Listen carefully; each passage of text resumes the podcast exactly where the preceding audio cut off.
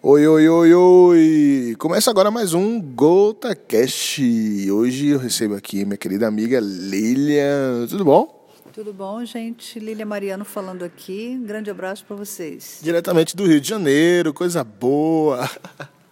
Pois é, estamos aqui em Brasília de visita e encontrando o Walter aqui, querido amigo. vamos que vamos. Lilian, me responde uma coisa. Você é, é uma, uma excelente historiadora e há um tempo trabalha essa questão da dos gêneros e do, da, da galera da LGBT. Conta um pouco essa história sobre, sobre tudo isso. Então, eu, eu tenho dois filhos homens. Essa é a primeira questão, não é? Uhum. A, questão é um pouco mais antiga. Na verdade, eu começo a ficar desperta para essa situação em 1997, quando eu tive um pastor gay. Ah. E foi um dos melhores pastores que eu tive na vida. Olha só. Era o mais cuidadoso que cuidava de mim, assim, de chorar com as minhas uhum. dores e tal. E, de repente, ele foi rechaçado da denominação, assim, só para encurtar a história, certo. né? Porque ela é bem longa. E eu não sabia por que, que ele tinha sido rechaçado. De repente ele foi morar na Inglaterra e parou de trabalhar no ministério, foi trabalhar com construção civil lá, até que um ano depois disso eu encontrei o primo dele que me falou onde é que ele andava. Eu falei, mas qual foi o problema? Por que, que a liderança da denominação é, fez isso com ele? Então eu, ele me disse, ué, você não sabe o que, que ele tem? Eu não, não sei. O que, que todo mundo desconfia que ele é? Eu falei, eu não sei o que, que ele desconfia. Ué, você está na cara. Eu falei, assim, o quê? Que ele é gay? Exatamente. Então eu fiquei sabendo que ele tinha tido uma recaída na homossexualidade dele, por causa disso ele foi rechaçado, ele foi expulso. E ele ficou tão envergonhado com aquilo que ele saiu do ministério, nunca mais ele quis é, trabalhar no ministério. Então, eu fiquei tão impressionada com aquilo que eu falei assim: que engraçado. Eu conhecia a história dele, ele nunca quis ser pastor, ele foi forçado a ser pastor. Né? É, tem essa questão também, né? A gente é, é, vê que é uma coisa muito comum do, no Brasil, na cultura do Brasil. É, não sei se eu estou é, é, certo com isso, mas é agora que me vem à mente que é, quando o pai ou a mãe desconfiava que o filho estava meio afeminado, eles diziam, não, vai para um seminário para ser padre. É isso? Também tinha, tinha um pouco disso. Um pouco no disso. caso dele era um pouco diferente porque ele já se converteu adulto, não é? Uhum. Mas ele tinha todo o envolvimento homossexual antes da conversão e quando ele se converteu, ele queria ser missionário. A igreja nunca se importou com a visão missionária dele, obrigou ele a ser pastor. Hoje, hoje tem se falado bastante em alguns lugares, não em todos, lógico, mas em alguns lugares, em alguns congressos, com as pessoas falando sobre é, o cuidado com o LGBT. Não, venha, receba você como você é, tal, é um pecado. Mas assim, não, não fala de uma forma mais profunda, nem mesmo em questão histórica, até mesmo para é, é, com questões psicológicas também, né, para tratar essa galera. E é, como é que é, surgiu toda a sua base nessa, nessa, nesse assunto? É, o que você tem estudado, o que é que você tem visto, que muita gente realmente não sabe. Uhum. Então, começou com os estudos, porque eu já tinha tido em 97 essa experiência com essa, esse pastor, uhum. que ficou aqui no cluster da, da memória. Em 2000, eu precisei é, fazer um mestrado em teologia, porque eu comecei a lecionar em curso de teologia na parte de antropologia missionária, porque eu, eu tenho a formação missionária da OM, né, da Operação Mobilização. E uh, com os temas de discriminação de gênero com mulheres estrangeiras. Então, lidando com etnicidades, eu comecei a lidar com mulheres negras. Eu descubro Agar na Bíblia. Então, ao trabalhar com Agar e com Ismael, eu descubro um texto em Isaías que fala que o estrangeiro ele é bem-vindo, que Israel não tem direito de expulsar o estrangeiro. Então, Mas junto do estrangeiro. Então, é, Ismael era negro?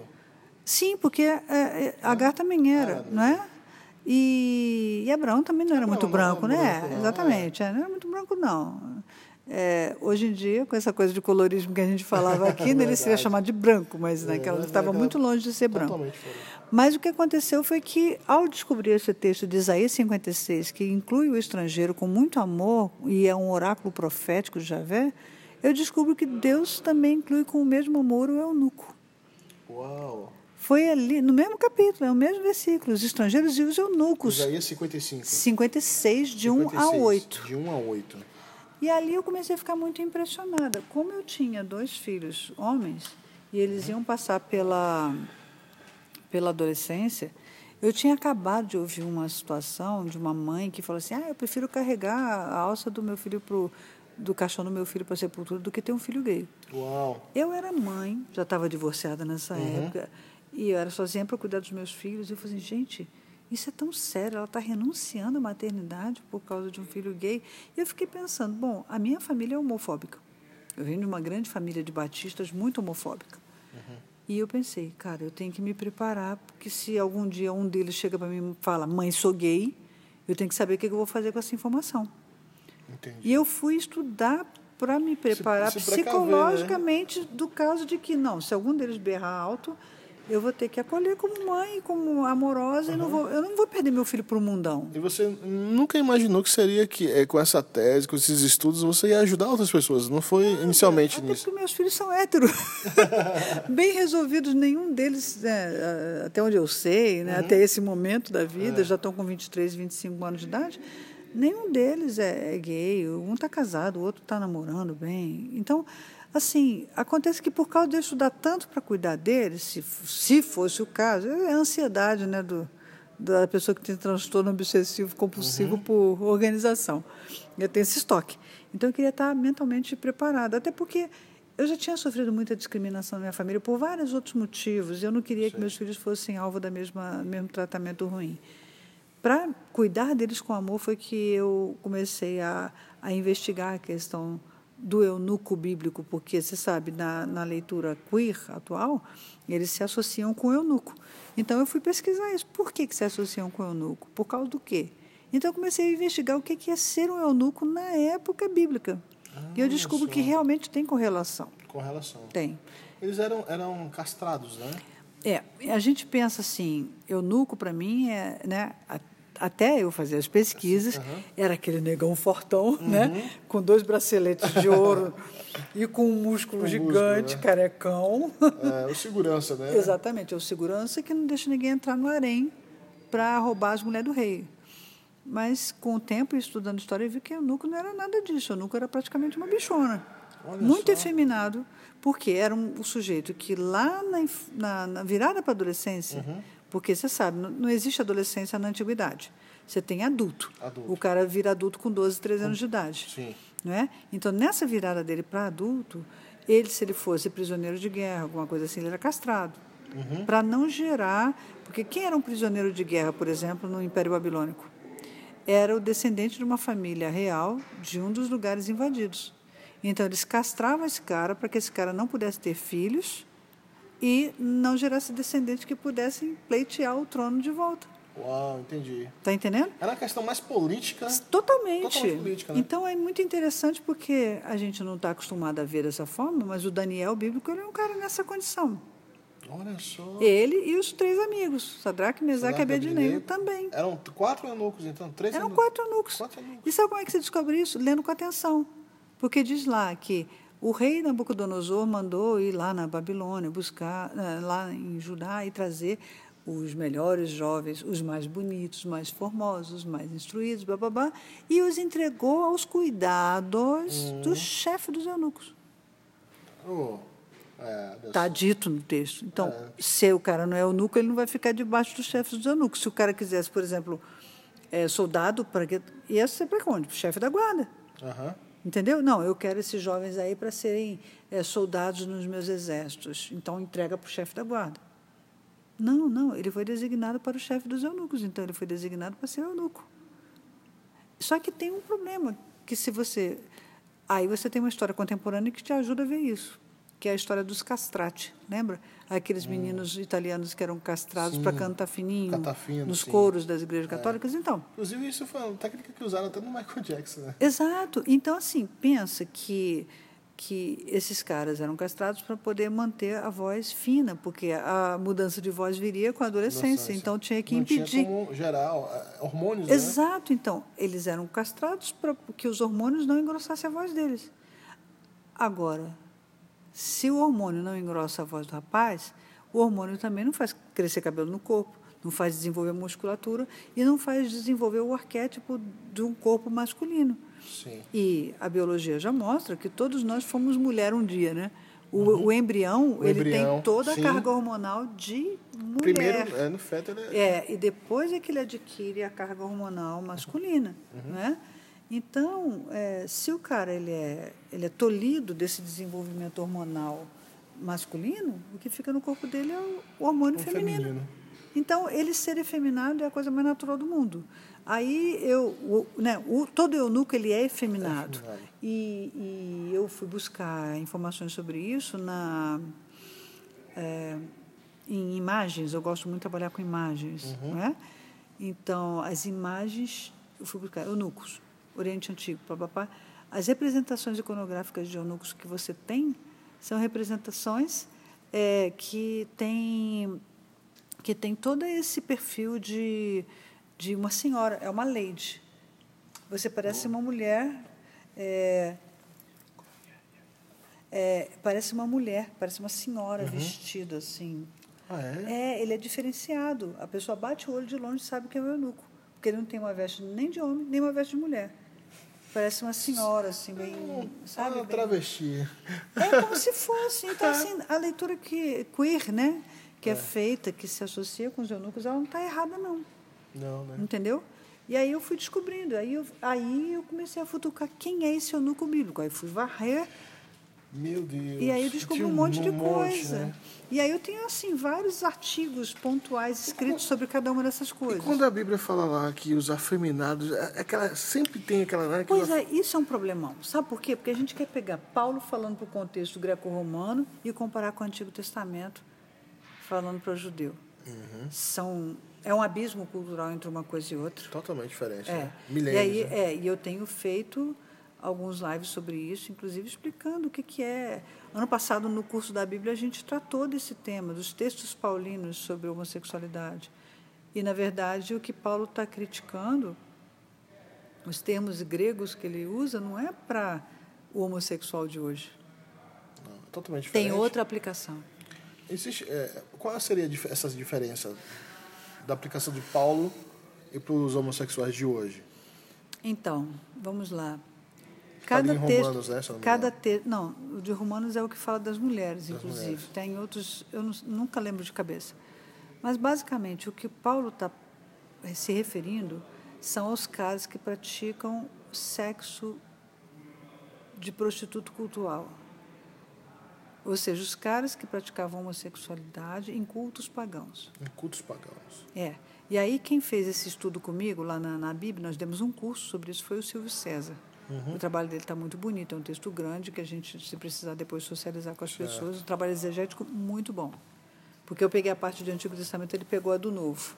Entendi. Então foi muito interessante. Então, é, é, basic, em suma, né, para sumarizar a coisa, é, é exatamente isso. Está é, é, tá se referindo àquelas pessoas que no ato, e você vê que não é uma orientação de Paulo para todas as igrejas, Sei. ela está direcionada para lugares específicos que tinham esse tipo de, de coisa. Então, esse efeminado na- nada mais é do que o cara que está na prostituição cultu- cultural. Está entendendo? Então, não é uma regra para todos. É, na verdade, é uma regra para quem está adotando um paganismo e- querendo dizer que é cristão. Entendi. Então, eh, no caso, então, o homossexual hoje que pratica a homofetividade como um, um- outro homem em, ne- em nenhum critério eh, Bíblico, ele bíblico, pode ser chamado de pecador. pe- pode ser chamado de pecador. Não. Tá. E a questão do Levítico, que é o texto mais sério, porque ele fala que é abominável a Deus o homem que deita contra o homem, eu já estudei isso exegeticamente também e vi que era uma questão de saúde pública. E era só dirigido aos sacerdotes, não era uma coisa para todo Israel. Então eles condenavam quem tivesse relação com outro homem estando no sacerdócio. No sacerdócio. E aí tem todos uns estudos que eu já publiquei e tal, porque tinha lei que proibia qualquer pessoa com fluxo sexual de cultuar.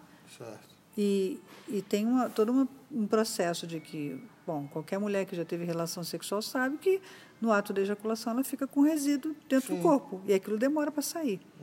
Então, na lei judaica dizia que enquanto aquele negócio estivesse saindo, não podia cultuar, porque ia manchar as roupas.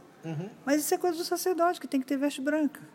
Então, se um homem deita com outro homem como se fosse mulher, é exatamente isso que está dizendo no texto do Levítico, Ele Olha deixa só. outro homem como receptáculo de esperma. E esse cara vai ficar vazando aquilo enquanto ele está no serviço do culto.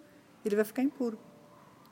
É- essa é, essa é a liga exegética. Então você não tem como. Então, uma coisa que eu digo sempre: uma pessoa que é homossexual e quiser ser um discípulo de Jesus, ela vai ser aceita como ela é, tem que ser aceita como ela é. Inclusive, se Jesus, e aí eu faço distinção entre Paulo e Jesus, né? Na Bíblia, entre o que Jesus falou e o que Paulo falou, eu prefiro muito mais o que Jesus falou do que o que Paulo falou. Sim. Paulo, para mim, é discípulo, como eu. Sim. Jesus é Jesus. E, então, Lilian, é- essa, assim, para a gente é, é, trazer uma conclusão, existem muitas pessoas que ficam, é, vamos lá, vamos trazer um por- português bem rasgado, assim, dentro, sofrendo dentro do armário. É, eu conheço muitos homens e mulheres, principalmente em boa parte deles são, a maioria deles vivem até em ministérios de louvor e no, no, no púlpito, enfim. É, hoje, hoje, se quando algum deles vem é, ao teu encontro, ou acabam vendo seus vídeos no YouTube, te acompanhando no Facebook, é, que, o que, que você recomendaria para essas pessoas? Porque assim, elas, elas passam um- uma, uma um, acho que um carro, um sofrimento muito ruim, né? É. Então, eu estou nesse momento atual trabalhando num projeto de implementação em São Paulo em empresas de cuidado desse homossexual. É, porque existe um provérbio bem esquisito que eles falam que todo condição para ser homossexual, ser ex-evangélico. Olha como é que isso é significativo. Ou seja, todo homossexual já passou por alguma igreja evangélica para tentar deixar de ser homossexual. A cura gay, né? Eles buscam isso, porque a maior dificuldade do homossexual é se aceitar como ele é. São raros os casos. Hoje em dia existe Muitos muita. acabam se matando, né? Sim. Hoje em dia existe uma badalação muito grande, como se todos os. de orgulho gay, né? Como se todos os, os gays tivessem muito orgulho de serem gays. Gente, isso não é assim, historicamente assim. Até, por exemplo, se você pegar o pessoal do youtuber do Põe na Roda, que é uma galera gay que faz vídeos sobre gays, para gays, para outros que não são gays, e inclui gente hétero também, mas assim, que eles contam o que é o mundo deles. Eu estava assistindo um, um momento desses aí, um filme desse, um desses eh, lives deles gravados sobre identidade, e as meninas lésbicas chorando contando a história de discriminação que elas sofrem. Então, não é brincadeira. Agora, uma coisa que eu digo é o seguinte: Jesus aceita a pessoa como ela é. A igreja não aceita, não, mas Jesus aceita. Então, qual é o caminho? É seguir Jesus ou é seguir a igreja? É seguir Jesus. É quem te acolhe. E aí, uma coisa que eu fico até de alerta, que eu acho que está faltando muito, eu tenho visto muito, muitos gays cristãos em busca de um troço sobrenatural nas igrejas, uma aceitação incondicional. Gente, nós estamos numa cultura machista. Isso não se transforma da noite para o dia. A gente pode colocar aí muitas décadas ainda antes que isso seja meio que considerado mais ou menos normal. A questão não é essa. A questão é que esses gays que estão nessas igrejas não estão se esforçando, eu não tenho visto majoritariamente. Olha que eu tenho, assim, hoje um, um entorno de mais ou menos umas duas mil pessoas gays que me cercam e que me acessam e que são cristãs. Porque eu também não estou muito inserida no pessoal que não é cristão. Sei. Ainda tem essa. entendo, né? tem essa, né? E eu não vejo preocupação dessa gente em ser discípulo. Está me entendendo? Porque no dia que você decidir ser discípulo, a tua homossexualidade, ou a de quem seja, não vai te impedir em nada. Está me entendendo? E eu estou com, com um amigo querido, que é gay, que é cristão, ele falou assim, professor, eu estou querendo muito escrever um livro sobre testemunho do que que é a minha vida como discípulo de Jesus sendo gay. Eu falei assim, faça, te dou o maior apoio. Porque tem os cristãos muito profundos e muito sinceros, muito comprometidos com o reino, com Cristo, sabe? Que com são gays. do evangelho, né? E que é só contar essa história. Está me entendendo? Para que outros também entendam que eles, não- eles têm que parar de ficar se fixando no instituciona- institucionalismo religioso. Sim. Porque dali não vai sair nada. Você não tira a água da pedra. Está entendendo? É. Agora, do amor do Cristo e de pessoas que estão vivendo o Evangelho dentro da base cristã, da base do amor do Cristo, ali você consegue. Ali é frutífero sim. É, é surpreendente. Ô, Lilian, muito obrigado. Tem um assunto pra caramba pra poder falar, só. mas é muita, só temos, né? Mas assim, deixa um recadinho, passa o seu, seu endereço de, de, eh, das redes sociais, é, do seu canal no YouTube. É, eu sei que você também promove alguns cursos também online, né? É, curso à distância, uhum. né? É, fala até sobre, sobre a sua formação, sobre o seu conteúdo, como é que faz para te achar. Para quem estiver interessado, querer saber, estudar mais um pouco sobre esse assunto, como é que faz para fazer isso? Uhum. Olha, o caminho mais rápido de você falar comigo é pelo meu WhatsApp. Então, vou deixar meus dois números aqui. Eu tenho o número do Rio, que é o DDD 21 Sim. 999 565 640. Tá? E temos também o outro, o outro WhatsApp de São Paulo, que é o DDD 11 977 570 340. Estão mandando usar para mim, falei, te ouvi no programa do Walter e tal. Então, estão. É, Aqui a galera me conhece como Mr. Pingo. Pingo é Mr. Mr. Pingo, tá é. bom? Então, é, só que o nome do Mr. Pingo é Walter Serafim, é tá isso, certo, gente? É isso mesmo. então, assim, o pessoal pode me passar um zap e falar. Agora, no meu canal do YouTube, é um canal da minha empresa que é a Eagle Gestão de Ensino. Se escreve EAGLE, uhum. que é o nome de águia ah, em inglês, e isso. Gestão do conhecimento. Então, a gente tem o site da Eagle, que é eaglegestão.com.br. Uhum. Tem o meu perfil pessoal no Facebook, que é Lilia Mariano, mesmo com dois N's. Lilia, sem N, Mariano com dois N's. E linkado ao meu perfil no Facebook, você tem o perfil da Eagle, que é onde uhum. a gente divulga os cursos, onde a gente faz os lives. Porque todo live que está no YouTube, ele já foi um live do Facebook ah, em algum entendi. momento. Ele para o YouTube vai editado. Não, então se, se hoje chegar no YouTube e botar lá Lilian Mariano, é, Eagle, é, gestão, de conhecimento, conhecimento a gente acha os seus vídeos lá. Tudo. Inclusive no, no, no, canal da Eagle Gestão a gente tem quatro temporadas de vídeos falando sobre isso, questões bíblicas, homossexualidade, o mundo LGBT, o que é, é identidade de gênero com adolescentes, hum. como tratar esse drama? Entendi. Como é que você tranquiliza um adolescente sobre crise de identidade de gênero, por exemplo? Então, assim, tem muita coisa legal lá. Oh, bacana, então. Muito obrigado pela sua visita aqui a Brasília. E quando eu for ao Rio também, a gente vai continuar esse papo. Vamos continuar. Tá bom, valeu, obrigadão. Que bom, querido. Gente, boa, boa tarde para vocês, boa noite, bom dia. Não sei que hora que você vai ouvir, mas um grande abraço do Rio de Janeiro para Brasília. Fiquem na paz. É isso aí, é isso aí. Vamos que vamos. Um abraço. Tchau, tchau.